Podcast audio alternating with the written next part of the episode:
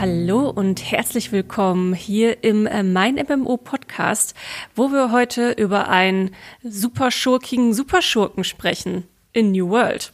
Dieser Superschurke kam von Twitch und hat seine komplette Followership-Armee mitgenommen und ist über einen Servertransfer in einem anderen Gebiet eingefallen. Das hat für großes Aufsehen gesorgt und auch viel Diskussion angeheizt, wie das denn jetzt überhaupt mit Streamern und Streamerinnen in New World ist, ob das Ganze denn jetzt gut gebalanced ist, was die Servertransfers gebracht haben. Und wir finden, dass diese Geschichte eigentlich die besten Seiten und die schlechtesten Seiten von New World in einer einzigen Geschichte erzählt und deswegen möchten wir da heute etwas ausführlicher mit euch drüber sprechen. Und mit wir bin ich natürlich wie immer nicht alleine. Mit dabei habe ich den lieben Schumann. Grüße euch und unseren MMORPG und New World Experten Alex. Hallo. Der uns heute auch viel aus dem Spiel selber erzählen wird, denn er spielt ja jetzt schon seit Wochen, seit über einem Monat sehr, sehr ausführlich und lebt, glaube ich, im Moment so ein bisschen in New World. Also ich glaube, viel anderes nebenher hast du gar nicht im Moment so gemacht, spieltechnisch, oder? Ich schaffe noch die Halloween Dailies in Guild Wars 2. Das war's aber dann tatsächlich auch. Immerhin, immerhin den Standard noch mit abklappern, ne? Ja, aber 160 Stunden sind, glaube ich, in New World versunken. Also durchschnittlich 40 Stunden die Woche quasi der, der zweite Job. Ja, ist gerade quasi dein, dein Vollzeitjob New World. Ja, ich hoffe, es, ich hoffe, es macht dir noch Spaß. Absolut. Ja, großartiges Spiel. Okay.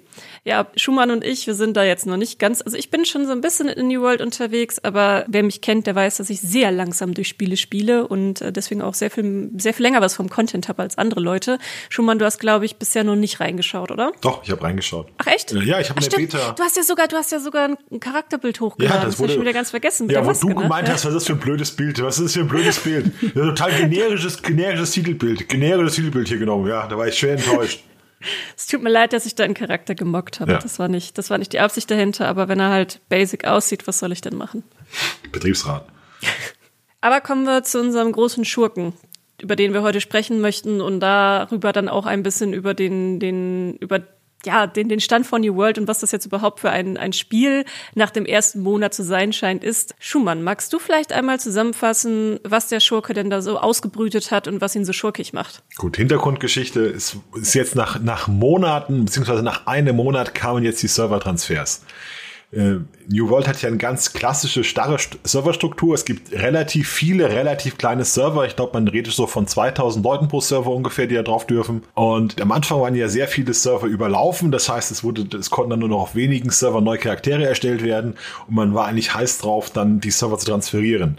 Und dieser erste Servertransfer, war tatsächlich nur wenige Stunden aktiv, dann mussten sie schon gleich wieder einstampfen, weil da ein Gold-Tube-Exploit im, im Spiel war und deshalb ging der Servertransfer, hatte nur so ein Fenster von zwölf Stunden. Der Servertransfer war aber kostenlos.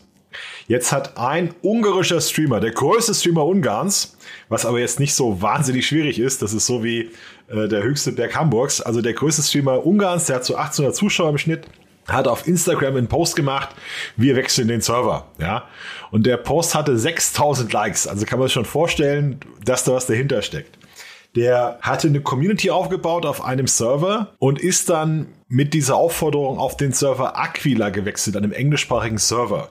Und der ist da eingeschlagen wie so eine Invasionshorde aus dem Mittelalter, kann man sich das vorstellen er hatte dann relativ vieles, die, also die, die, die Berichte, die Berichte wie früher bei den Wikinger-Invasionen, die Berichte gehen dann verschiedene Richtungen. Also er sagt, ich war so mit 50 Mann da und die, die überfallen wurden, sagen, es waren 500 Wahnsinnige, die uns überrannt haben. er ist also mit seinen Leuten da gelandet, sind der Fraktion Marauder beigetreten und haben angefangen, PvP zu machen. Äh, Alex, erklär den Leuten mal, wie PvP in New World aussieht. Ja, also der, das ist quasi das äh, große Endgame des Spiels. Äh, es geht darum, um Territorien zu kämpfen, Siedlungen zu erobern und dann kann man da halt ja die Siedlung ausbauen, aber auch Steuern von den Leuten verlangen. Das ist so das große Ziel. Äh, es gibt auch extra Gilden, die sich darauf spezialisiert haben, die Steuern so hoch wie möglich zu treiben. Damit man aber diese Kriege führen kann, braucht man in dem jeweiligen Gebiet Einfluss. Und Einfluss bekommt man, indem man da PvP macht. Äh, ein Fort erobert, andere Leute niederschnetzelt, Aufgaben erledigt, diese PvP-Quests, die es von der Fraktion gibt. Und hat man da genügend Einfluss, dann kann man tatsächlich diesen Krieg erklären. Und dieser Krieg ist dann im 50 gegen 50. Diese Kämpfe in der offenen Welt können aber tatsächlich 500 gegen 5 Leute ausfallen. Äh, wenn man das denn möchte, wenn es halt wenig Verteidiger gibt und sehr, sehr viele Angreifer. Also die überfallenen Spieler sagen, hier sind 500, also hunderte Wilde eingefallen. Man spricht von einem Zerg-Rush, also aus StarCraft, da gab es ja die Zergs, die alles über mit pure, mit pure Überzahl überfallen haben. Ja, die hätten da die Leute weggezerrt und die würden jetzt den Server zerstören, weil keiner mehr da spielen will. Es wären also innerhalb von kürzester Zeit wären zwei Städte gefallen und das wären auch ganz schlimme Schurken, weil die würden in dem englischen Chat würden die anfangen, ihre Sprache zu sprechen. Man weiß gar nicht, welche genaue Sprache Ungarn sprechen. Es könnte irgendwie, weil man weiß es nicht so, eine fremde Sprache jedenfalls. Denn weil die Forderung war, der muss jetzt von Amazon gebannt werden. Man hat nicht so genau begründen können, warum, aber generell müsse der gebannt werden. Es kamen dann große Twitch-Clips mit bis zu 10.000 Aufrufen, die zeigen sollten, was das für ein Schurke ist, der dringend weg muss. Und ihm wurde vorgeworfen, er würde ja gezielt Leute reporten, also mit seinen, mit seinen ganzen Followern und die würden dann gesperrt werden. Das ist eine Mechanik in, in New World, dass du jemanden reporten kannst und das ist so die Idee, sag ich mal, wenn 30 Leute einen reporten, dann nimmt Amazon erstmal fairerweise aus dem Spiel. Fürchterliche Mechanik übrigens. Also wenn das wirklich so ist. Ja, fürchterlich, haben wir ja schon drüber gesprochen, ja. Ja, da, da wird halt echt drüber diskutiert, ob das so ist oder nicht, aber es ist für die Kriege so eine eigentlich sehr asoziale Taktik geworden, äh, Leute dann für 24 Stunden sperren zu lassen. Ganz, ganz schlimm. Auf jeden Fall waren dann rasch Twitch-Clips im Umlauf, die zeigen sollten, dass er Leute belästigt, indem er sie gezielt aus dem Spiel nimmt. Der Streamer hat diese Clips aber gesperrt, weil das ist sein Content, die kann er jederzeit löschen. Also komplett weg, diese Clips.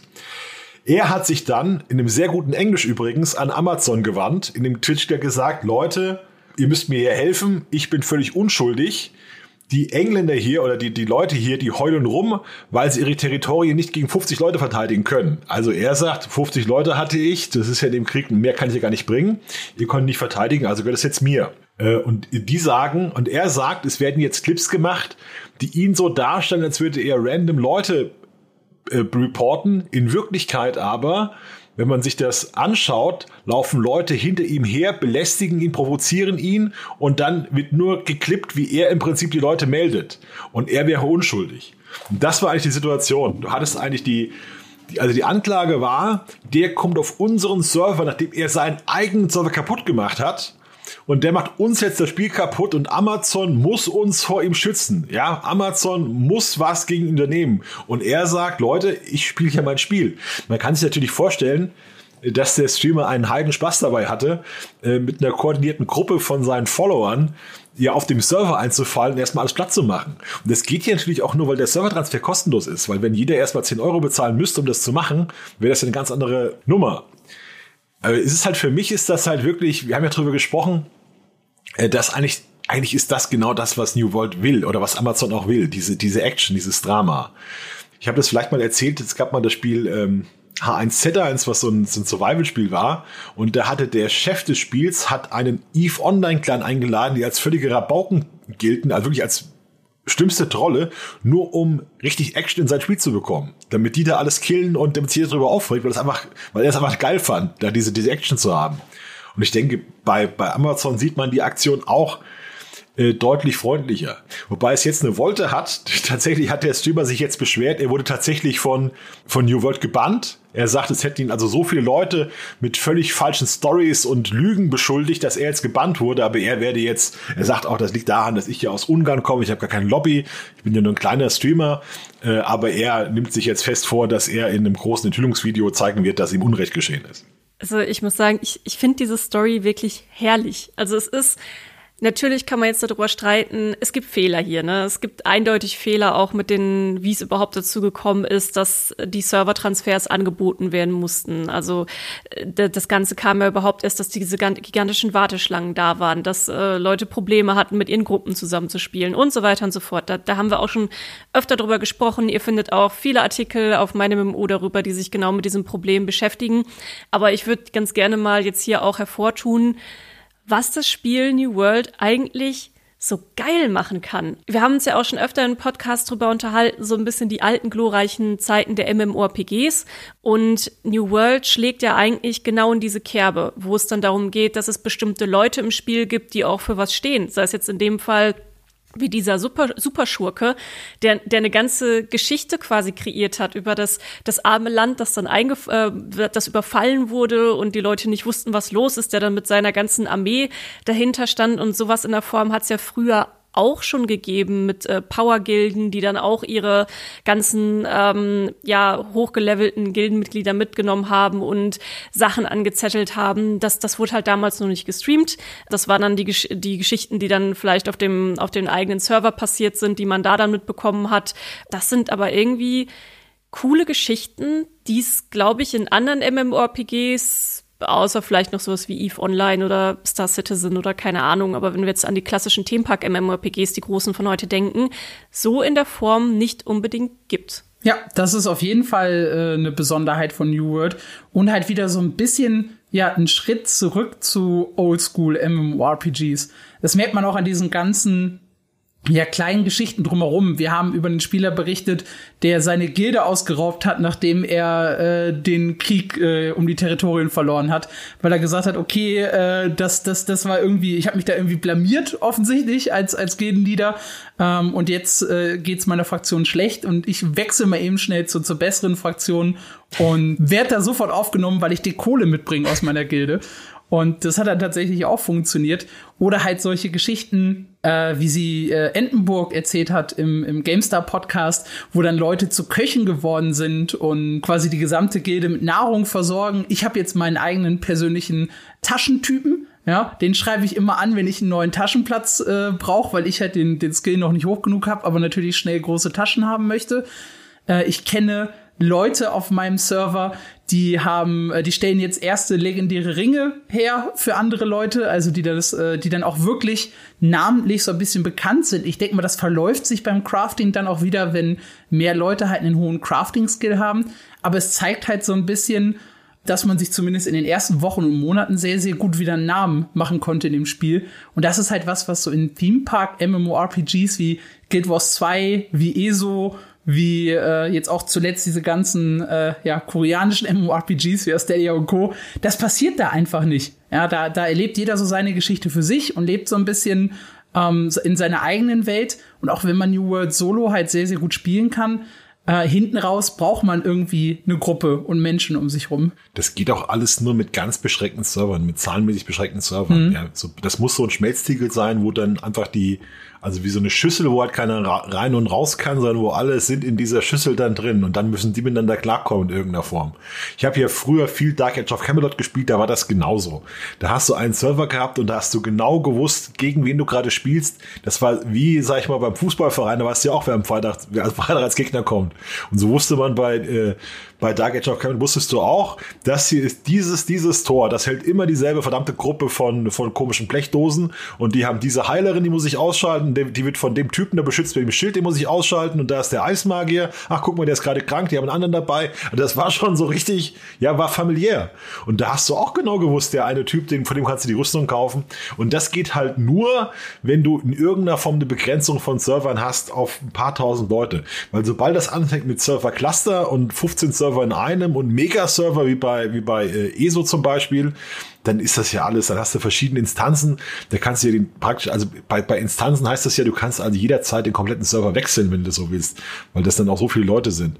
Und ich muss auch mal, wenn immer gesprochen wird mit MMOPGs mit WoW, ja, also wenn du WoW spielst, da hast du mit keinem was zu tun, der nicht in deinem direkten Umfeld ist. Also du hast da deine, deine Gilde, dann hast du die Gilde, stellt dir den Raid, die Gilde sind deine Freunde drin und mit allen anderen hast du eigentlich nichts zu tun. Das sind dann irgendwelche Randoms, weißt du, wo du so, ja, random, so in aller, im allergrößten Notfall musst du mal einen mitnehmen, aber sonst hast du dann Spiele, die eigentlich eine riesige Welt sind und du spielst aber das Ganze in einer ganz kleinen Bubble, weil der Rest dich nichts angeht und mit dem Rest willst du nichts zu tun haben. Hm.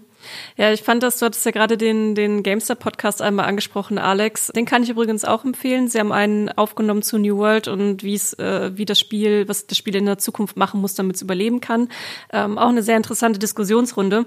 Da gab es aber auch eine sehr schöne Geschichte drin, auch von, von Entenburgs Gilde, also dem MMO-Streamer, der jetzt auch gerade sehr auf äh, bei New World unterwegs ist. Er hatte noch erzählt, bei ihnen jemand in der Gilde hat die Buchhaltung übernommen. Weil das ist jetzt auch wieder aus so einer Sache herausgeboren, ähnlich wie mit diesem Superschurken, der den kostenlosen Servertransfer ausgenutzt hat. Es gibt im Moment in New World keine Möglichkeit, um einzusehen, wer wie viel Geld in die Gilde einzahlt. Das heißt, man kann nicht, man kann wirklich nicht nachvollziehen, wer wie wo was beigesteuert hat, geleistet hat. Und deswegen haben, hat, haben sie jetzt einen Typen in der Gilde, der quasi Excel-Sheets aufstellt und sauber hält, um einfach nur zu gucken, wer hat hier wo, was sind die Geldströme bei uns. Und das, ich, ich kann mir das, das ist irgendwie auch so typisch deutsch. Ich weiß nicht, ob es international gesehen auch noch andere machen. Ich möchte einfach wissen auch, was, was ist der Mensch im echten Leben, dass er halt sich denkt abends, boah, ja, jetzt, jetzt habe ich richtig Bock, hier Buchhaltung zu machen in New World. Ah, so, so verbringe ich jetzt meinen Feierabend. Total cool. Also, das sind einfach Geschichten, die finde ich gerade so schön zu beobachten, zu sehen, das mitzubekommen und ganz ab von den, von den Fehlern, die New World bestimmt im Moment hat. Ähm, das, das, das, da hat New World gerade ein Alleinstellungsmerkmal. Das gibt's bei anderen MMORPGs auch, dass dann irgendein armer Kerl muss die DKP-Liste führen, wer jetzt auf welchen Wurf da, wer auf welches Item gerollt hat. Und dann weißt du, dann warst du einmal frech, da kriegst du 50 Minuspunkte, das muss aufgeschrieben werden. Und dann kamst du zu spät zum Raid, wieder minus 15 Punkte. Gibt dir dieses DKP-System. Ähm, das heißt, du hast, du sammelst bestimmte Punkte für Anwesenheit und mit den Punkten kannst du dann auf bestimmte Items bieten, die in einem Raid fallen. Und das ist auch genauso, ja, genauso ein stimmt, System. Ja, aber ist, ich finde das auch schon völlig richtig, dass es schon sehr deutsch ist zu sagen, äh, was machst du denn so? Ich bin Buchhalter. Grüßt euch, ich bin Buchhalter. Du bist Dritter, ich bin Buchhalter. Ich weiß ganz genau, wie viel du hier eingezahlt hast. Die kleinen Communities äh, bringen aber auch so ein bisschen ja, ich sag mal, die schlechten Seiten äh, der Menschen hervor. Wir haben das ja gerade schon gelesen oder gehört mit dem, mit dem Superschurken, der halt auf dem Server nicht so gut angekommen ist. Ähm, und haben wir auch, also habe ich jetzt so gemerkt, auf beiden Servern, auf denen ich unterwegs war, sobald irgendwie Streamer im Spiel sind, gibt's äh, sofort so eine sehr, sehr negative Haltung von einer gewissen Anzahl von Leuten. Also ganz, ganz krass fand ich das halt äh, bei uns auf Ravenel. Da spielt der Entenburg auch. Ich bin auch äh, Teil der Entenburg-Gilden. Äh, ähm, und da gibt's einen, einen riesigen Trupp von Leuten, der, äh, der halt sagt, äh, ich will hier keine Streamer und der kommt nur mit seiner Community und die machen uns halt tatsächlich das Spiel kaputt. Was ich total, ja, weiß ich nicht, unlogisch, unintuitiv finde. Weil egal, ob sich jetzt eine Community um den Streamer oder um eine Gilde herum gebildet hat, eigentlich ist das ja genau das, was man will. Man will ja eigentlich eine Community auf dem Server haben, die gemeinsam spielt und interagiert. Und dass dann da teilweise so ein, so ein Hass gegen bestimmte Personen oder gegen bestimmte Gilden geführt wird, Weiß ich nicht. Also, also ich finde den Chat von, von New World, um mir mal die Brücke zu schlagen zu LOL, ja, schlimmer als den All-Chat in LOL. Und das heißt schon was. Weil der ist äh, wirklich sehr, sehr toxisch und unangenehm. Die Leute stört die herausgehobene Stellung von Einzelnen. Das war schon immer so. Das ist auch, da brauchst du eigentlich, jetzt Streamer machen das besonders deutlich. Ich habe vor 20 Jahren Dark Age of Camelot gespielt. Da war ein Typ, der war in irgendeiner Form Community-Botschafter bei, bei dem Entwickler und der ging da auch schon allen auf den Sack. Wo es dann hieß, was, der hält sich für was Besseres und der meint hier, er ist der Größte. Und das mag man einfach nicht. Ja, du, du magst es nicht, wenn sich irgendeiner in dem Spiel wie der, ja, wie der Graf aufführt und eine herausgehobene Stellung hat. Und bei Twitch-Streamern kannst du das beobachten. Das war ja das Schlimmste war ja bei WoW Classic, wie da die Leute angegangen wurden. Ja, Asmongold oder so, da hast du ja dann Leute gehabt, die ihn gejagt haben, also den Streamer, um ihn von dem Server zu vertreiben. Und äh, bei Twitch ist das natürlich auch so eine herausgehobene Stellung. Das ist ja auch von, von Amazon durchaus so gewollt, dass, dass Twitch-Streamer Gildenleiter sind, dass Twitch-Streamer Einfluss haben, dass die Kriege anführen. Das ist ja so eine unterschwellige Dynamik im Spiel. Und das führt auch dazu, dass jemand dann sagt, ich habe das Gefühl, ich bin hier in, in, in Spieler zweiter Klasse und ich kann nie das erreichen, was dieser, was der Twitch-Streamer geschenkt bekommt in irgendeiner Form. Und ich glaube, das stört die Leute schon. Das finde ich auch nachvollziehbar. Aber ja, das gehört irgendwie dazu. Ich meine, das mit dem Hass dann gegenüber Streamern und Streamerinnen, das hatten wir teilweise auch schon in anderen Spielen, weil oft sind ja dann auch Twitch und die, die Leute dahinter sind ja auch einfach Teil des Marketings, muss man ja auch einfach mal ganz klar so auf den Punkt bringen. Da hängen dann auch große Kampagnen dran. Es gibt unfassbar viel Sichtbarkeit auf Twitch. Also Twitch bestimmt heute auch so für uns mit, welche Spiele erfolgreich sind und welche nicht. Und Entwicklerstudios versuchen auch diese Formel zu knacken. So, was braucht unser Spiel, um erfolgreich auf Twitch zu sein, damit es von vielen Leuten gesehen und gemocht wird und dass man eben seinem Idol dahinterher eifert. Und da haben wir natürlich auch schon Situationen gehabt. Ähm, ich weiß jetzt gerade aus dem Kopf nicht mehr, welche welche Spiele das waren. Kann sein, dass es auch schon bei Classic der Fall war. Bei New World haben sie es überraschenderweise nicht gemacht, aber dass die Twitch-Streamer und Streamerinnen dann so bestimmte Accounts hatten, mit denen sie dann auch einfach Warteschlangen skippen konnten. Oh. Ähm, ich meine, ich weiß nicht mehr, welches Spiel es war, aber äh, da, da gab es dann auch schon mal ganz, ganz große Path of, Path of Exile. Genau, Path of Exile, da war das. Und da, da gab es dann auch ganz, einen ganz großen Aufschrei in der Community, dass eben die Leute da bevorzugt behandelt wurden.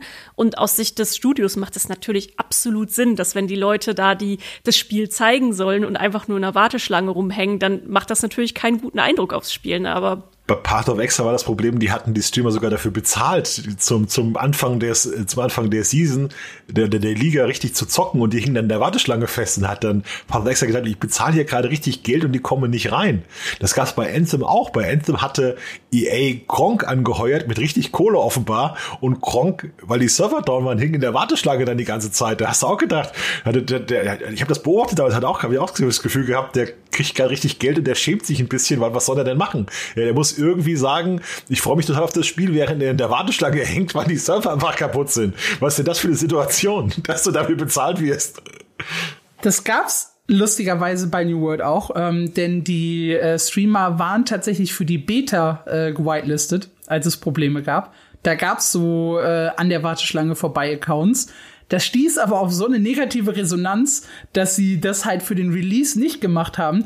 Aber jeder Streamer der zu Release keine Warteschlange hatte, weil er wirklich schon um Punkt 7.50 Uhr, 8 Uhr ging es ja los, sich eingeloggt hatte und dann auch diese 10 Minuten vorher losspielen äh, konnte. In jedem Streamer-Chat stand drin, oh, Whitelist, äh, Amazon, wie fürchterlich, ihr seid, ihr seid so grausam, alle, alle Twitch-Streamer irgendwie raus und so.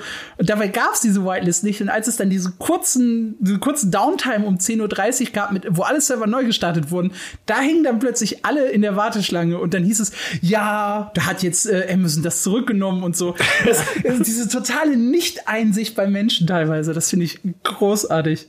Ist ja immer, wenn ein Streamer irgendwie Glück hat, heißt es gleich Manipulation Streamer-Account. Ja. ja, wenn in irgendeinem Spiel den besten Best Loot bekommt, Streamer-Account, Streamer-Account. Streamer-Account. Ja, ja. Ich, ich meine, im gewissen Umfang kennen wir das natürlich auch aus der Presse heraus. Also es gibt ja auch öfter so bestimmte Presse-Accounts, die dir dann zum Beispiel Charaktere geben, die dann schon ein Endgear und sowas haben, was natürlich daran liegt, dass wir auch Guides zum Beispiel schreiben oder eben auch schon mal in den Endgame-Content reinschnuppern müssen, auch für unsere Berichterstattung. Ähm, für euch da draußen sage ich mal, dass wir eben auch äh, zeigen können, oh, so kann ein Endgame-Gear-Bild und sowas aussehen dass wir da so ein bisschen, ja, schon auch Service bieten können, bevor die meisten Leute im Endgame drin sind. Wird nicht bei allen Spielen gemacht, wird aber immer mal wieder so angeboten. Ja, ob man da wirklich so richtig was von hat, weiß ich gerade nicht. Also wir haben es, wir, wir nutzen es wirklich nur sehr, sehr, sehr selten, weil meistens ist der Weg dahin dann doch auch nämlich nochmal ziemlich interessant. Ich habe das auch, ich hatte das einmal bei, bei ähm, Armored Warfare, glaube ich, so ein Panzerspiel. Und wenn du dann irgendwie das Gefühl hast, das ist ja wie ein Cheatcode, gell? du kriegst dann irgendwie die Panzer und das, ich, also mir macht das überhaupt nichts. Also ich muss mir alles erarbeiten, damit ich Spaß dran habe. Und wenn ich so ein, wenn ich sowas bekomme irgendwie, hier kannst du das überspringen, da habe ich schon keinen Bock mehr auf das Spiel. Also es ist komplett gegen meine Überzeugung, sowas, sowas anzunehmen. Na, ich wollte nur sagen, ich habe das einmal für einen Final Fantasy Test gemacht, wo ich äh, diese Jumping Potions benutzt habe. Da ging es aber auch tatsächlich darum zu sagen, als die neu eingeführt wurden, ähm, zu gucken, hey, äh, wie, wie ist das eigentlich, wenn man das Spiel nicht kennt und so eine Jumping Potion benutzt, ist das überhaupt cool?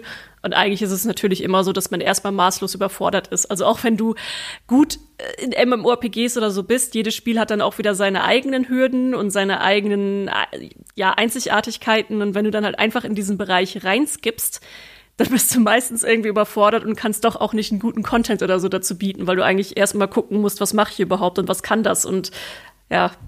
Bei New World bin ich sehr, sehr froh, dass sie äh, so, so einen Endgame-Charakter nicht angeboten haben, denn äh, tatsächlich, äh, ich kann es eigentlich sehr, sehr sicher sagen, der Weg hin zum Max-Level ist, äh, glaube ich, ein viel, viel größeres Highlight als gerade der Endgame-Content. Um mal so ein bisschen die Brücke zum, zum nächsten Thema zu schlagen. Das, das habe ich jetzt halt sehr, sehr stark gemerkt und das ist auch das, was sehr, sehr viele Streamer und äh, Personen, die jetzt halt so im Endgame angekommen sind, wirklich sagen, der Weg äh, in, in New World und das, das Leveln an sich, das macht, das macht eigentlich wirklich sehr, sehr viel Spaß. Ja, wir hatten ja uns heute Morgen noch überall unterhalten über unseren äh, lieben Shroud. Den solltet ihr da draußen vielleicht auch schon mal kennen, wenn ihr öfter hier hört. Äh, Shroud ist ein sehr großer Streamer auch, der ursprünglich aus dem Shooter-Bereich kommt oder da kennt man ihn her, ist aber auch sehr MMORPG-affin und ist gerade auch total wild auf New World, macht auch viel New World-Content und er hatte in einem Stream noch äh, eine Diskussion mit anderen Leuten gehabt, hat halt gesagt, okay, es fehlen gerade im Endgame, fehlen Anreize, das Spiel weiterzuspielen. Und das stimmt auch, denn das Besondere wieder an New World ist, dass es hier tatsächlich ein relevantes Early- und Midgame gibt. Und bei den meisten MMORPGs, die man so kennt heutzutage, da will man eigentlich so schnell wie möglich einfach nur durch das Early- und Midgame durch, weil es interessant im Endgame wird. Und New World ist hier tatsächlich so ein bisschen, bisschen der andere Fall, oder? Ja, so Solo, Swords of Legends Online war da ganz, ganz schlimm. Die haben quasi alle coolen Inhalte äh, voll ins Endgame gepackt und die Levelphase war total unrelevant und total langweilig und linear auch. Äh, Glaube ich auch einer der Gründe, warum das Spiel äh, gnadenlos gescheitert ist äh, obwohl es im Endgame eigentlich viele coole Inhalte anbietet. Und New World macht es halt jetzt so ein bisschen andersrum, weil es sich einfach ständig relevant anfühlt, wenn man äh, New World spielt. Ich hatte zu keinem Zeitpunkt das Gefühl, ich hab, mach jetzt, ich verschwende meine Zeit, ich mache jetzt irgendwas, was mich nicht irgendwie voranbringt. Egal, ob ich Rohstoffe sammle, egal, ob ich PvP spiele, egal, ob ich sinnlose äh, Stadtquests mache.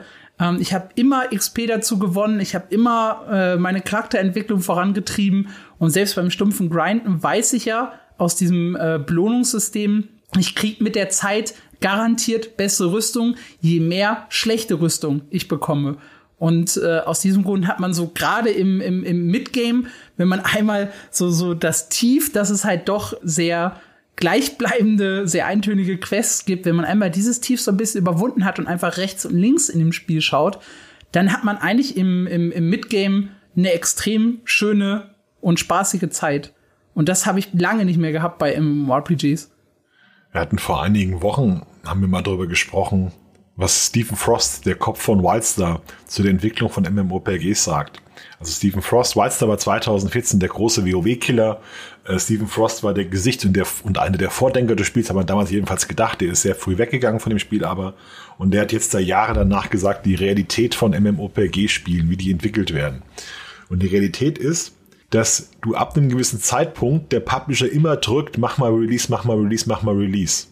Und du bist aber, wenn der anfängt zu drücken, mit dem Endgame noch gar nicht fertig, sondern du bist dann gerade im äh, Early Game, Mid Game und hast die Gameplay-Systeme fertig.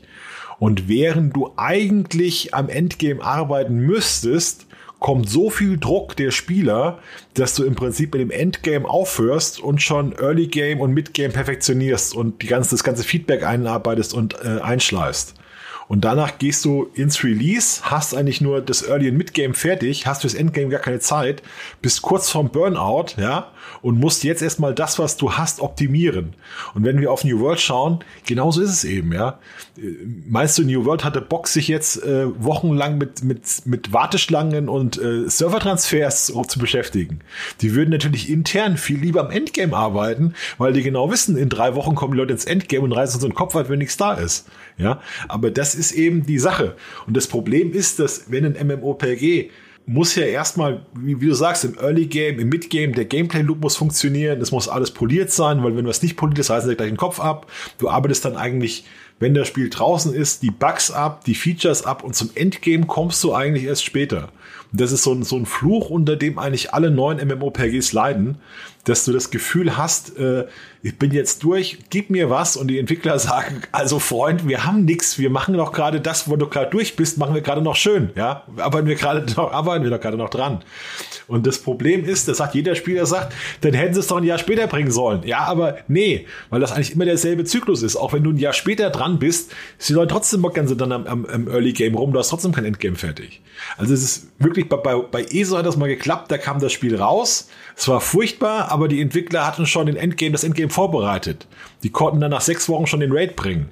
Und wenn du das halt nicht hast, ja, oder hast, das geht halt vielen Spielen so, dass sie dann erst mittendrin dieses Endgame entwickeln müssen. Das wird bei New World so sein. Ich finde, ich finde ESO ESO ist da irgendwie das, das, das super Beispiel. Da fand ich den, den Einstieg und das Midgame eigentlich echt zäh 2014. Also ich hatte mhm. überhaupt gar keinen, gar keinen Spaß daran. Und das haben sie im Grunde erst dann mit, mit One Tamriel äh, wirklich gut gemacht. da, da hat es dann wirklich andersrum. Da war so ein bisschen mehr Endgame vorhanden, aber dafür war halt der Einstieg schwierig. Und erst nachdem sie den Einstieg überarbeitet hatten, dann kamen wirklich die Massen von Spielern und hatten Bock darauf. Mhm. Ja, One Time Rule war ja damals sowieso so ein ganz größer, großer Wendepunkt für, für ESO. Und diesen Wendepunkt, den braucht eigentlich jedes große MMORPG. Also das sehen wir ja bei, bei allen. Alle haben da immer ihre kritischen Phasen, wo sie sich dann nochmal, ähm, ja, beraufen müssen. Final Fantasy XIV noch das extremste Beispiel, wo sie die Server immer komplett abgeschaltet haben und neu äh, alles aus dem Boden gestampft haben. Können wir gleich nochmal drauf zu sprechen kommen, weil ich hatte einen Kommentar bei uns gelesen auf der Seite, den fand ich sehr spannend. Das war, glaube ich, unter dem Artikel von dir, Alex, den du vor ein paar Tagen geschrieben hattest, mit äh, New World hat 50 Prozent seiner Spieler verloren, aber das ist eigentlich total normal für ein MMORPG, also so ungefähr einen Monat nach Release. Und da hatte einer unserer User drunter geschrieben, ich bin mir nicht sicher, ob die, ob Spieler heute die Geduld mitbringen, zu warten, bis so ein Spiel dann wirklich rund genug ist, oder ob sie jetzt alle dann abhauen und das Spiel ähm, ja hinter sich lassen. Wie, wie seht ihr das? Ich glaube, wir haben in den letzten Jahren sehr, sehr viele Spiele gesehen, die so ja so ein bisschen den zweiten Frühling erlebt haben. Final Fantasy ESO haben wir genannt. No Man's Sky ist, finde ich, auch ein gutes Beispiel. Selbst äh, Counter-Strike, äh, hier CSGO, Global Offensive, hat im Prinzip erst mit dem Wechsel auf Free-to-Play noch mal so einen, so, einen, so einen richtigen Schub an Spielern erlebt und noch mal so ein bisschen zweiten Frühling. Albion Online ebenso. Das war zum Anfang nicht so groß, hat sich dann allerdings mit ein paar Patches und auch mit dem Wechsel auf Free-to-Play äh, jetzt in eine sehr, sehr gute Nische katapultiert. Also ich glaube schon, äh, dass Spieler auch ein Comeback haben können, ähm, wenn es halt gut umgesetzt ist. Äh, aber richtig ist auf jeden Fall, dass sehr, sehr viele Leute sehr, sehr ungeduldig sind und ein Spiel dann auch äh, schnell als, als tot und unbrauchbar abstempeln. Ich weiß gar nicht, wie viele Threads ich gelesen habe, äh, kurz vor Release. New World, das ist in zwei Wochen tot, maximal vier Wochen. Ich gebe dem Spiel maximal bis Januar. Dass das, äh, glaube ich, ist schon so ein bisschen in den Köpfen der Leute drin. Aber wenn man es richtig macht, äh, sind auch da immer Comeback-Stories möglich. Du musst halt sagen, dass New World genauso funktioniert, wie wir es vorher gesagt haben. Also wir haben genau gesagt, die werden ganz raus Release haben, weil das Spiel eben so eine verkürzte Entwicklungsphase hatte durch den Wechsel auf PvP und weil das Team auch nicht so erfahren ist wie jetzt ein einen Blizzard oder, oder andere große Teams. Und die nehmen jetzt wirklich jedes typische Problem eines MMOPGs am Anfang mit. Mit den Serverwarteschlangen, mit äh, Goldtube-Exploits gab's jetzt, mit, ähm, da hast du aufgelistet, die ver verbackten Perks im PvP, ja, das ist wirklich aus dem Lehrbuch. Wenn, wenn ich vorher, wir hätten hier so ein Trinkspiel machen können, so ein Bingo, weißt du, was wird in den ersten Monaten schiefgehen? Und da hättest du genau sagen können, äh, Serverwarteschlangen, ja, Serverprobleme, irgendwelche unklaren Kommunikationen werden kommen und genau so war's da. Wir hatten doch einen Artikel über die unklare Kommunikation, wo sie gesagt haben, hier, äh, du kannst von, von USA nach Europa transferieren und das war aber nicht so, haben sich alle gleich wieder aufgeregt und also es ist wie aus dem Lehrbuch. Verdammt, wir hätten ein Wettbüro äh, aufmachen können mit New World Bingo. Wir hätten reich werden können daran. Nein.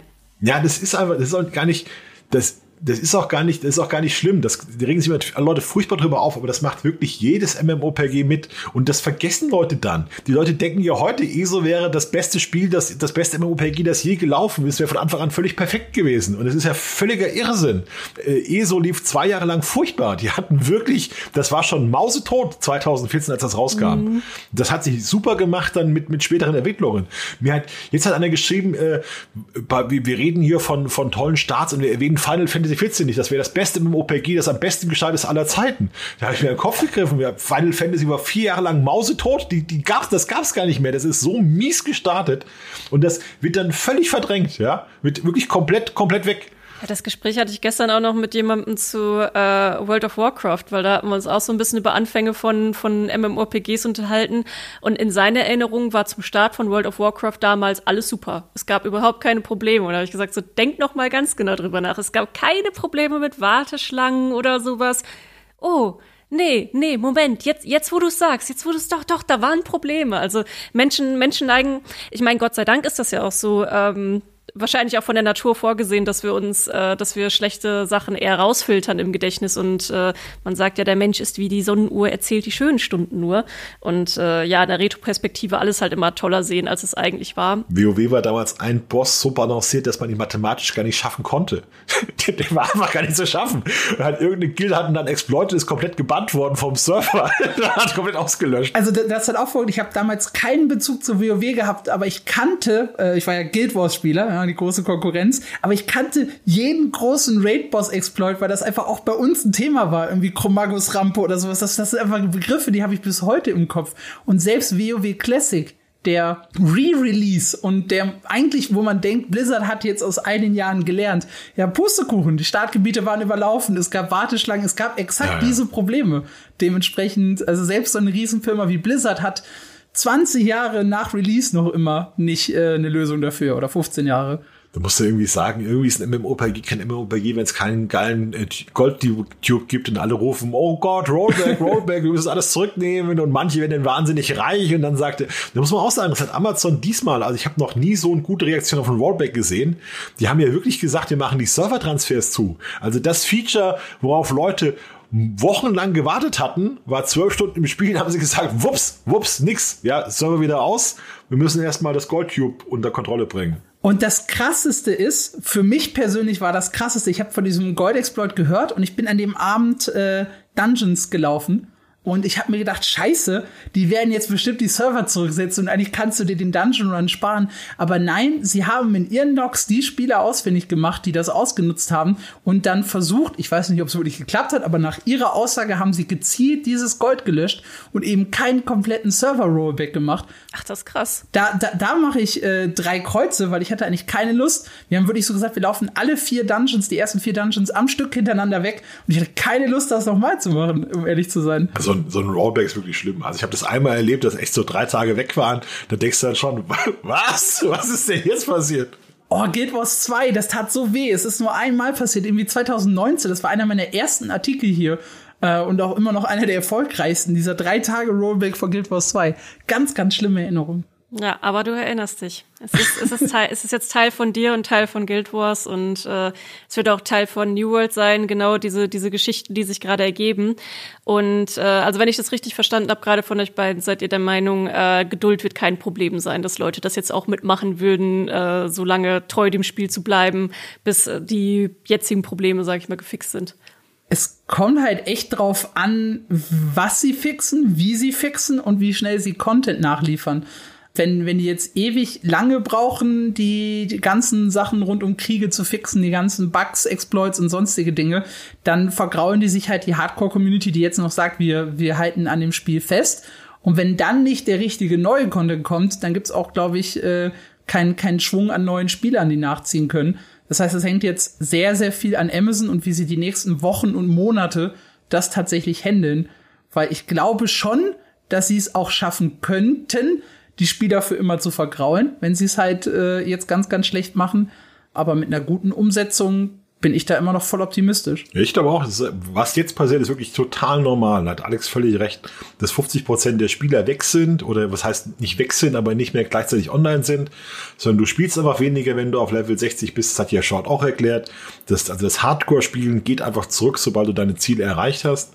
Das ist ganz normal. Das ist ganz normal, dass die so viele Probleme haben. Äh, die Leute sind immer, immer, immer wütend darüber, aber dass, dass die jetzt endgültig mit New World abschließen, auch wenn das immer gesagt wird, ich spiel's nie wieder. Das ist immer Quatsch. Also, weil wenn da irgendwann wieder in einem halben Jahr das neue Add-on kommt oder die neue Super-Erweiterung und dann hast du wieder diesen Bass und Leute sagen, oh, New World hat sich aber ganz schön gemacht, ja, dann gucken alle Leute, die jetzt sagen, ich spiel's nie wieder, äh, werden sich auf das Steam das Ding wieder installieren, dann schaut mal doch wieder rein. Weil, weil diese Spiele haben eigentlich wie, wie eine Katze in neuen Leben. Also bis da alle Leben verbraucht sind. Wie, wie oft Leute schon mit WoW Schluss gemacht haben und geschworen haben, das nie wieder zu spielen. Ja, oder bei Guild Wars 2 oder ESO. Und das ist wirklich ein ganz normales ein ganz normales Verhältnis auch. Ja, das ist, Leute haben zu MMORPGs so eine On-Off-Beziehung. Ja, manchmal ist man äh, total verliebt und unglaublich und dann fragt man sich immer, dass je irgendwie, wie man neben diesem Spiel morgens aufwachen konnte. Was habe ich nur gestern Nacht getan? War ich betrunken? Und dann äh, ist aber irgendwie nach einem halben Jahr hat man schon wieder Lust drauf da will man gucken, was da so ist und dann ruft man vielleicht doch mal nachts wieder an, wenn man äh, einen Whisky getrunken hat. Ich glaube, ich glaube schon, dass das eine, eine, eine typische Entwicklung ist und was dann halt viel ausmacht, ist sowas wie die der erste große Patch, das erste große Update, die erste große neue Zone. Das sind dann wieder Dinge. Also wir sehen das ja wenn wir uns bei Google Trends anschauen, wie das sich das Interesse bei Spielen entwickelt. Das ist zum Release ist das bis zu zehnmal größer als nach sechs, sieben Wochen. Das heißt, ein Spiel verliert manchmal innerhalb von sechs, sieben Wochen 90 äh, Prozent seiner Spieler oder, oder 80 Prozent seiner Spieler. Und die kommen dann bei den ersten großen Ausschlägen kommt nochmal die Hälfte zurück. Ja, bei dem ersten großen Update, bei der ersten großen Erweiterung. Aber bei dem zweiten großen Update sind es noch 30 Prozent. Ja, bei dem dritten großen Update sind es noch 20 Prozent. Das heißt, das Spiel wird schon irrelevanter, je öfter das läuft im Normalfall. Und es muss dann schon Außergewöhnliches kommen, um nochmal wirklich Ausschläge nach oben zu bringen. Und bei Amazon hat man so das Gefühl, diese Ausstiege könnten sehr gut werden, weil die, weil das Spiel ja auch so, so baukastenartig programmiert ist, so ein bisschen, dass du es überall erweitern kannst. Haben wir auch schon drüber gesprochen. Ähm, also ich sehe es im Moment, sehe ich New World deutlich positiver als vor einem halben Jahr, auch wenn sich jetzt viel drüber aufregen. Äh, ich sehe es aber, dass dieser, dass der ursprüngliche Einschlag des Spiels zwar viel, viel größer als ich erwartet hätte, ich dachte mir, dass es Nummer eins auf Twitch, Twitch wird, aber nicht mit derart großem Abstand und nicht derart große Wellen. Weil das Besondere an New World ist, dass es über die MMOPG-Community herausgeht und mehr Spiele erreicht hat. Wenn wir darüber sprechen, dass ein erfolgreiches MMOPG oder das als erfolgreich gilt wie Solo, dann mal 20.000 Spieler hat und das ist schon was und bei New World sprechen wir von einer Million, dann sieht man, was das für Dimensionen sind. Das ist auch, das ist auch, glaube ich, so ein gefährlicher Trugschluss, den diese Steam-Daten da geben, weil die einem wirklich Echtzeit verraten, wie viele Spieler online sind, aber nicht in der Gesamtzahl, wie viele Spieler mal online waren. Das heißt, wenn zum gleichen Zeitpunkt eine Million Spieler fast online sind in, in Steam, wie viele waren das dann? Also das, es werden ja die wenigsten 24 Stunden am Stück durchgespielt haben. Also auch da sind halt Pausen und unterschiedliche Regionen. Ich glaube tatsächlich, dass New World auch einen ganz großen Vorteil dadurch hatte, dass die Spiele, die vorher richtig populär waren, waren halt Rust und Valheim. Die waren ja so die großen äh, Zufallserfolge auf einmal auf Twitch, die ja eigentlich auch in diese Kerbe schlagen. Also äh, natürlich hat New World jetzt geschaut, dass sie auch eine PvE-Community ansprechen wollen. Funktioniert im Moment noch so ein bisschen bisschen mehr schlecht als recht zum Teil, ähm, aber auch nicht nur. Und dass das Spiel so ein bisschen umgekrempelt haben, aber im Kern ist es ja trotzdem immer noch ein, ein, Sandbox-Spiel und den, den Survival-Aspekt und so, das merkt man. Und gerade das ist ja das, was Valheim und Rust auch vorher so populär gemacht hat, auch diese diese Stories, die sich dadurch ergeben, die, dass man mit den Leuten interagiert, dass sich da Bündnisse bilden, dass wirklich Rollenspiel auch im Vordergrund steht, dass bestimmte Leute eine Rolle einnehmen. Und das ist ja genau das, was New World ja im Prinzip im Moment auch bietet. Weil du halt auch diese Beispiele genannt hast. Also das sind ja beides Titel, die als extrem äh, erfolgreich bei den Leuten äh, im Hinterkopf sind, äh, Rust und Valheim. Und da reden wir halt von irgendwie Peak-Playern irgendwo so um die 400 oder mal 500.000. Ja, ja. Und New World hat das halt verdoppelt. Und da hatten wir diese schöne News zum Anfang zu, zu Release, wo wir gesagt haben, das ist ein Riesenhit.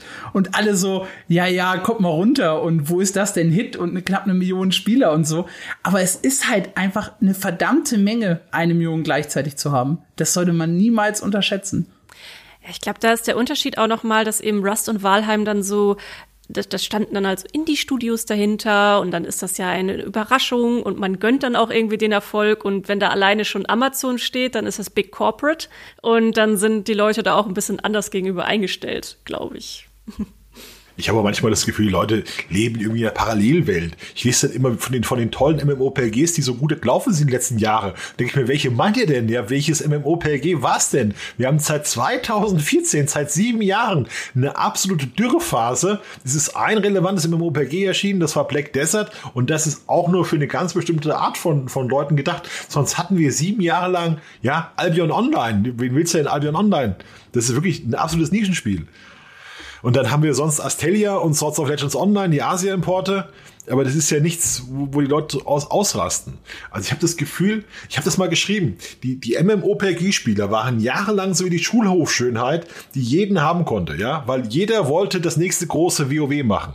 Da gab's doch mal die Phase, hier Alex, Guild Wars 2, SW-Tor, Final Fantasy 14, äh, Rift. Rift, was da alles kam, Herr der Ringe Online. War alles innerhalb von drei Jahren. Also ja. zwischen 2005 und 2014 kam jedes Jahr ein neues MMOPG. Die letzten waren Wildstar und The Elder Scrolls Online und Arc Age 2014 noch.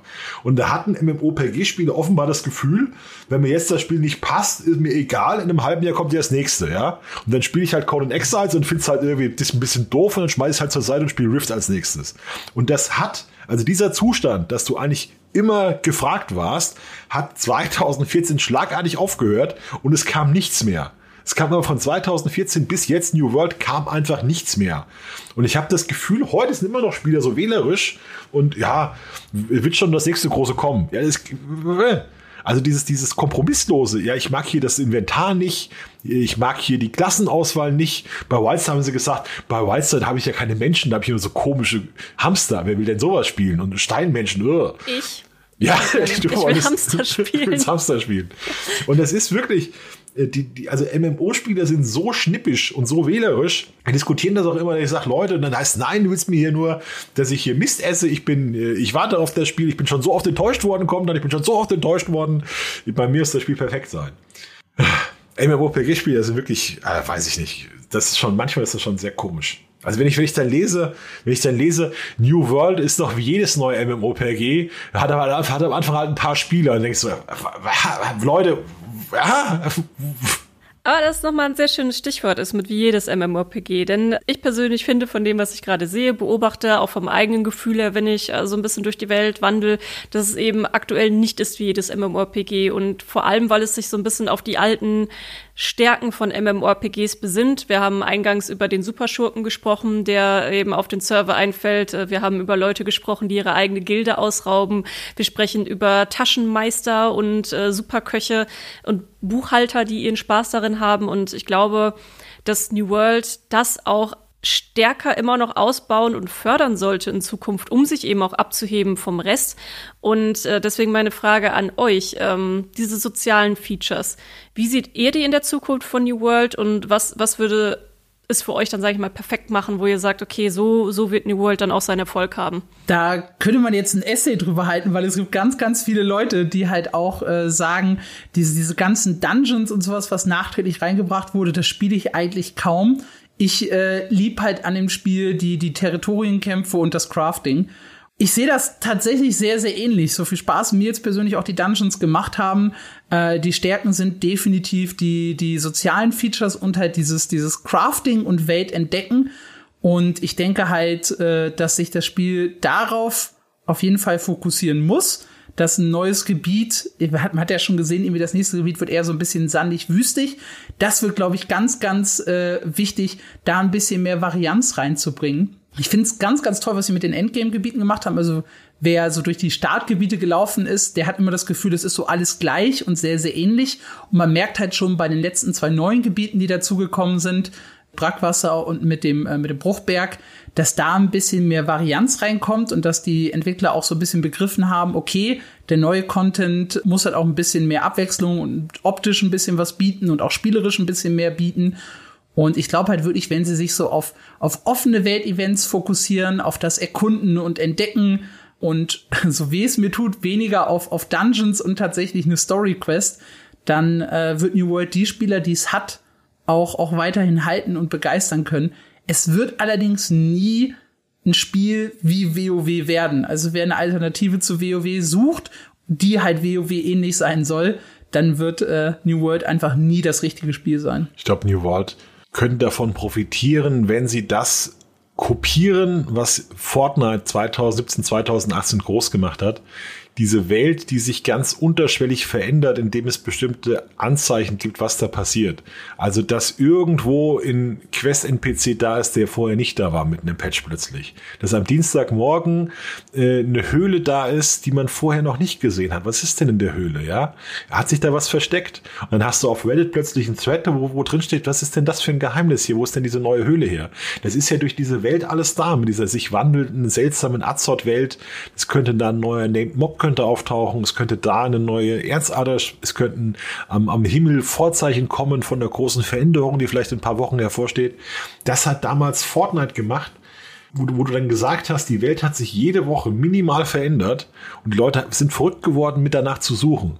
Das war also wirklich relativ wenig Aufwand mit diesen kleinen Änderungen am Spiel, die unglaublich viel ausgemacht haben und die das Spiel immer relevant gehalten haben.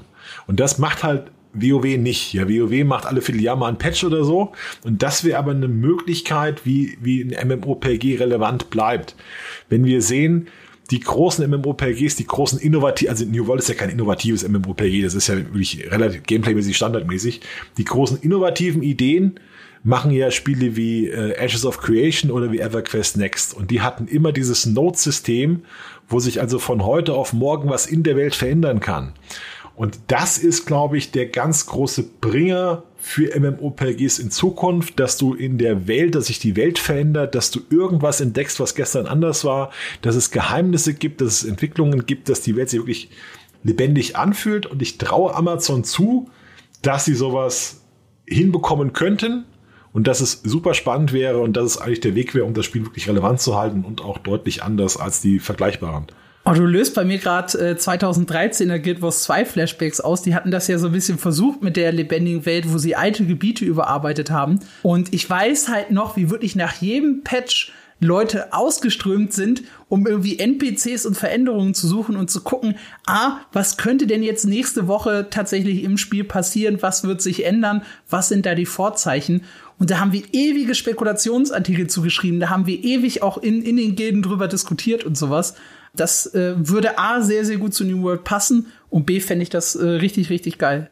Also das war, zwei, das war 2017, 2018, das Geheimnis in dem Erfolg von Fortnite. Deshalb war Fortnite so mhm. riesig auf YouTube, weil da ständig darüber gesprochen wurde. Die Leute haben 24-7 über Fortnite gesprochen, das war riesig. Und das ist genau, weil es eben diese ständige Veränderung gibt. Das ist wirklich ein Bringer. Ja, das ist auch was, was viele danach versucht haben zu kopieren. Gerade diesen Event-Charakter, diesen Happening-Charakter, der ja auch wichtig für Communities ist, äh, eben, dass man genau das hat. Und das letzte große Spiel, das das versucht hat zu kopieren und umzusetzen, war Anthem.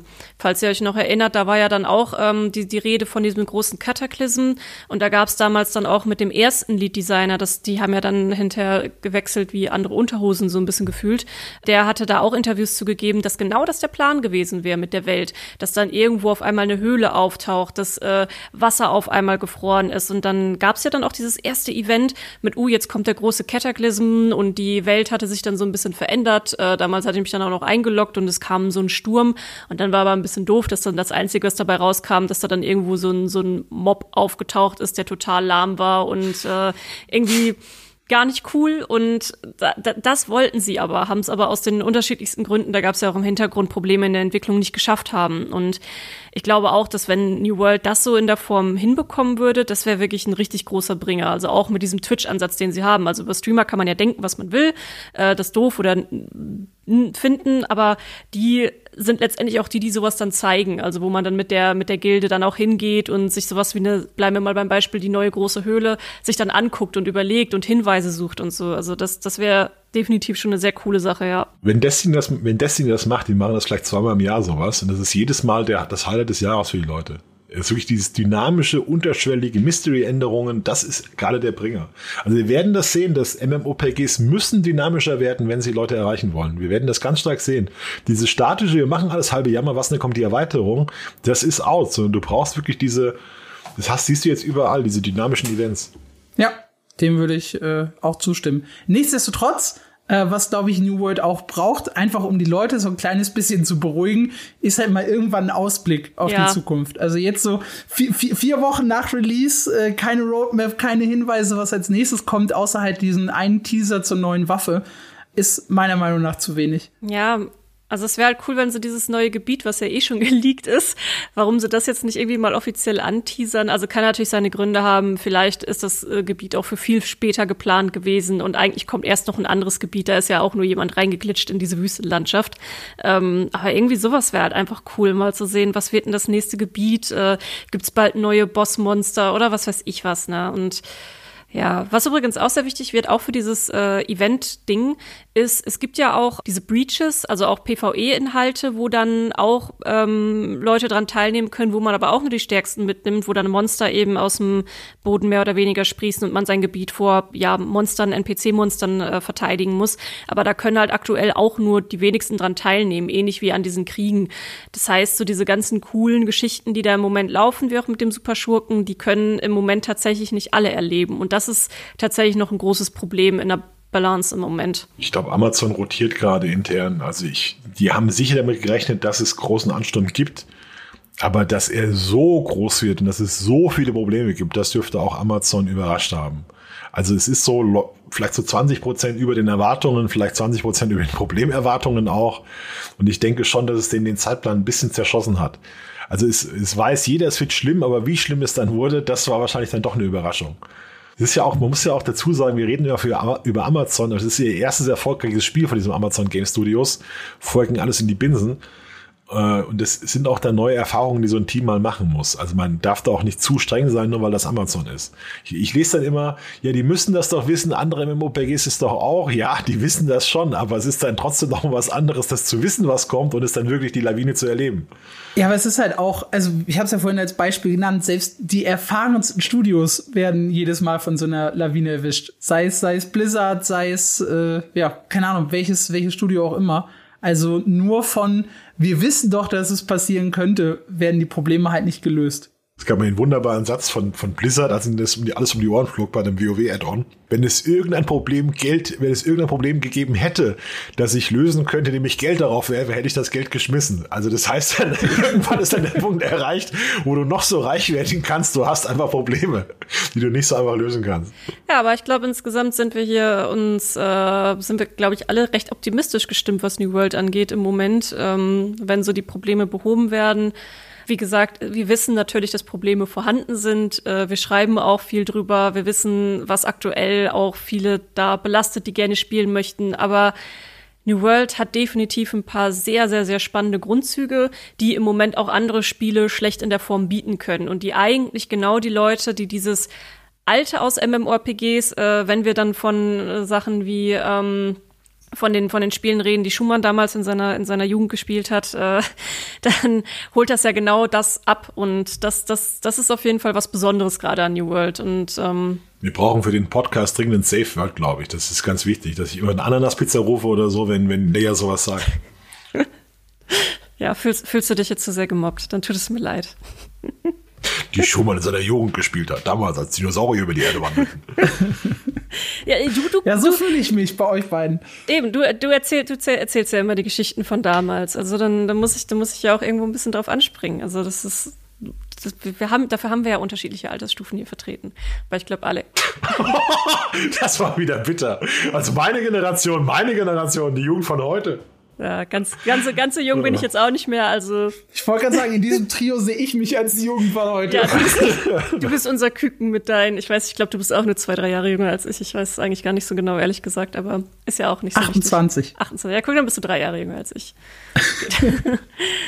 kurz abgeschweift, egal. Wich wichtige Information natürlich für euch da draußen, wie hier so äh, die, die Dynamiken und so sind, äh, damit ihr auch einordnen könnt und so. Aber egal, zurück zum Thema. Ähm, ich glaube auf jeden Fall, wir ordnen New World gerade viel zu. Es wäre natürlich auch sehr schön, wenn so für die MMORPG-Landschaft, wenn es dann letztendlich auch äh, ein großer Erfolg langfristig werden würde und entsprechend die Zeit bekommt und auch die Geduld der Spieler und Spielerinnen da draußen bekommt, um eben seinen, seinen großen Turnaround zu haben, wie es andere schon geschafft haben. Ist halt die Frage, was, was das wäre.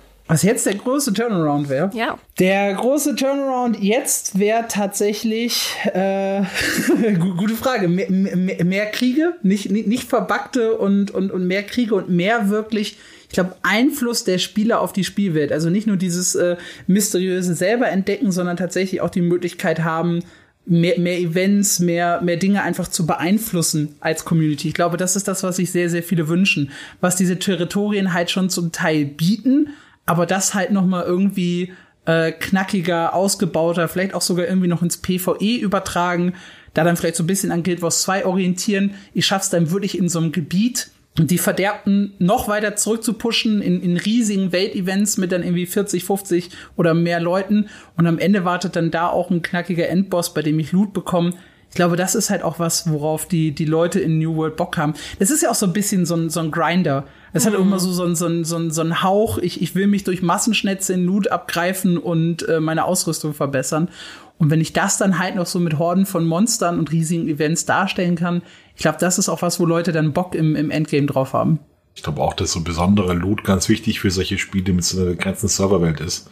Das war bei WoW damals immer so, dass der Typ mit dem besten Loot, der stand immer vom Auktionshaus auf seinem größten, prächtigsten Pferd und hat sich alle hat sich beklotzen lassen, dass er Items hat, von dem andere nur träumen konnten. Und ich glaube, das ist bei New World auch so eine Sache. Wenn du dann einen Titel hast, den sonst keiner außer dir hat, also wenn du in irgendeiner Form es schaffst, dich dann nochmal aus dieser Masse herauszuheben, indem du eben das eine Item hast, was auf dem Server nur drei andere haben, oder dieses eine Item, was dich dann noch zu einem bisschen was Besonderem macht, äh, oder ein Spielziel, der dich zu was Besonderem macht. Wir haben ja jetzt darüber gesprochen, dass es dann und darüber geschrieben, dass es jetzt wieder besondere overpowerte Builds gibt, die dich unsterblich machen. Ähm, wenn sie es schaffen, zum Beispiel, dass es dann bestimmte Builds gibt, die nur von sehr wenigen gespielt werden, die, die diese aber beherrschen können und dann eine Sonderfunktion erfüllen. Also eigentlich alles, was einzelne Spieler zu was Besonderem macht, in irgendeiner Form, über Item, über Titel, über bestimmte Crafting Skills, das ist, was das ein Spiel wie New World braucht, weil das auch diese Legendenbildung dann macht, ja. Mhm. Dann sagt man, äh, ich will so sein wie der Typ da oder wie, wie, wie die Frau da, die hat dieses Item, was ich will, die hat besonders viel Einfluss, die hat besonders, besonders haut stärker zu als ich mit irgendeinem Item. Das macht, glaube ich, den Reiz von solchen MMORPGs mit relativ kleinen Welten aus. Das siehst du bei, wenn wir darüber sprechen, bei EVE Online, die haben ja nur eine große Welt, aber äh, da spielen alle zusammen und da kennst du auch dann, weißt du ganz genau, wer der Allianzführer ist und wer das beste Schiff hat und wer den größten Einfluss auf den Erzpreis hat. Und das macht schon eine Menge aus bei so Spielern, dieses Persönliche. Ja, Geschichten sind ein ganz großes Ding. Das ist ja auch das, was heute, eigentlich was uns den ganzen Podcast begleitet. Ja, äh, coole Geschichten, coole Stories. Äh, ich erinnere mich auch an, an, an eine Gilde, die sich mit Absicht irgendwie, wir sind die großen Steuereintreiber oder so genannt hat. Das war halt auf Englisch. Und äh, die haben halt alle Steuern auf Max gestellt, äh, dass das halt möglich war. Und waren dann auch richtig verhasst auf dem, auf dem Server. Und das ist halt auch so ein Ding, ja. Das, das sind so, so coole Geschichten, die in Erinnerung bleiben. Und ich glaube, da punktet dann New World ja, es gibt aber auch nette Geschichten. Also nicht, dass ihr jetzt gerade denkt, dass New World voll von irgendwelchen Piraten und Schurken ist. Gab ja auch noch die Geschichte von dem, der auch Bekanntheit damit bekommen hat, sehr pazifistisch zu spielen und damit auf äh, Max-Level zu kommen. Also äh, nur über die verschiedenen Möglichkeiten, die es drumherum gibt, äh, übers Crafting und Sammeln und so weiter und so fort. Also da ist einfach schon viel möglich, um Geschichten zu schreiben und es macht tatsächlich auch Spaß. So gehe ich da für mich persönlich auch ran, dass ich mir dann auch so eine kleine Geschichte einfach zu meinem Charakter ausdenke und mir da dann auch äh, überlege, so, ähm, ja, was, was kann diese Person denn jetzt überhaupt sein und wer ist das? Und äh, dann verfolge ich halt so ungefähr einen, einen roten Faden, weil man sich auch so ein bisschen seine Ziele selber setzen muss und das macht wirklich den Reiz von New World aus. Ähm, ich bedanke mich bei euch recht herzlich für dieses Gespräch. Hat mir sehr viel Spaß gemacht heute. Gab auch ein paar sehr interessante Erkenntnisse. Ich hoffe, Amazon hat zugehört, ähm, damit sie wissen, wie, wie New World jetzt äh, erfolgreich weitergeführt werden muss. Ähm, ja, dann bedanke ich mich bei euch da draußen natürlich auch recht herzlich fürs Zuhören und wir hören uns dann demnächst wieder. Und damit sind wir für heute raus.